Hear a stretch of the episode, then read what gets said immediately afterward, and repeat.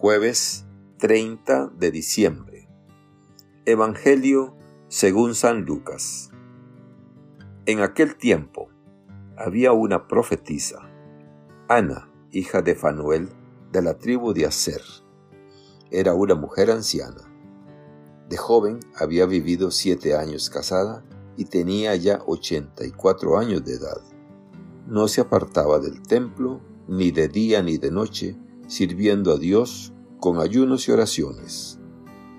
Cuando José y María entraban en el templo para la presentación del niño, Ana se acercó, dando gracias a Dios y hablando del niño a todos los que aguardaban la liberación de Jerusalén.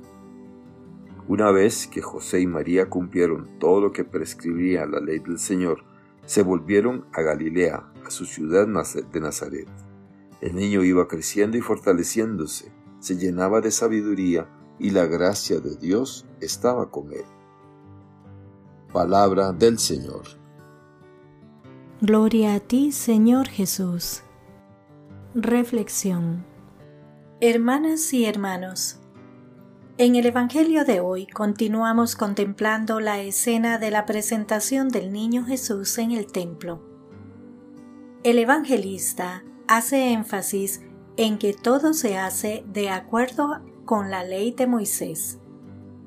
Los padres de Jesús cumplen con todo lo previsto por la ley del Señor, como han cumplido lo mandado por César Augusto, y por mandato de éste van a empadronarse a Belén, cumpliéndose así la profecía. Presentar a su primogénito ante el Señor en el templo es también cumplimiento de lo escrito en la ley. En este apegarse a la ley muestran su adhesión a la voluntad de Dios. Sus vidas están unidas a esta voluntad, que manifiesta el amor por todos los seres humanos. La escena de hoy centra la atención en una viuda anciana, de 84 años, que no se apartaba del templo día y noche, sirviendo a Dios con ayunos y oraciones. Es la descripción de una persona entregada a Dios de por vida. Una vida exigente, austera, como corresponde a una profetisa que vive de forma decidida la ley del Señor, esperando el gran acontecimiento, la llegada del Mesías. Curiosamente, el Evangelio nos transmite datos concretos sobre ella. Su nombre, Ana, el de su padre, Fanuel, y a la tribu a la que pertenece, Aser. Es un detalle curioso, quizá manifestación de que era una persona conocida por su presencia constante en el templo daba gracias a Dios y hablaba del niño a todos los que aguardaban la liberación de Jerusalén. Lo primero que hace esta mujer es agradecer a Dios y dar testimonio del niño.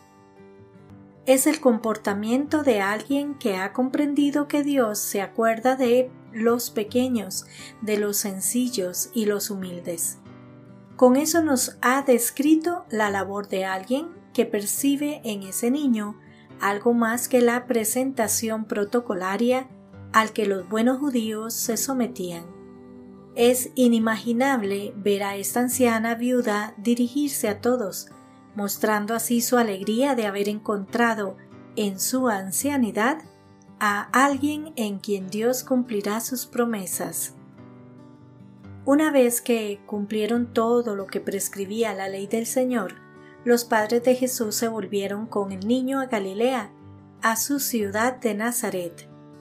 Y concluye el Evangelio de hoy diciendo que el niño iba creciendo y fortaleciéndose, se llenaba de sabiduría y la gracia de Dios estaba con él. Un resumen de la infancia de Jesús.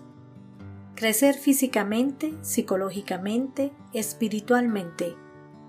El Verbo encarnado sigue el proceso de desarrollo humano como un hombre cualquiera. Es verdaderamente hombre y como tal todo lo debe aprender. Lleno de sabiduría, dice el evangelista, un desarrollo integral e integrador.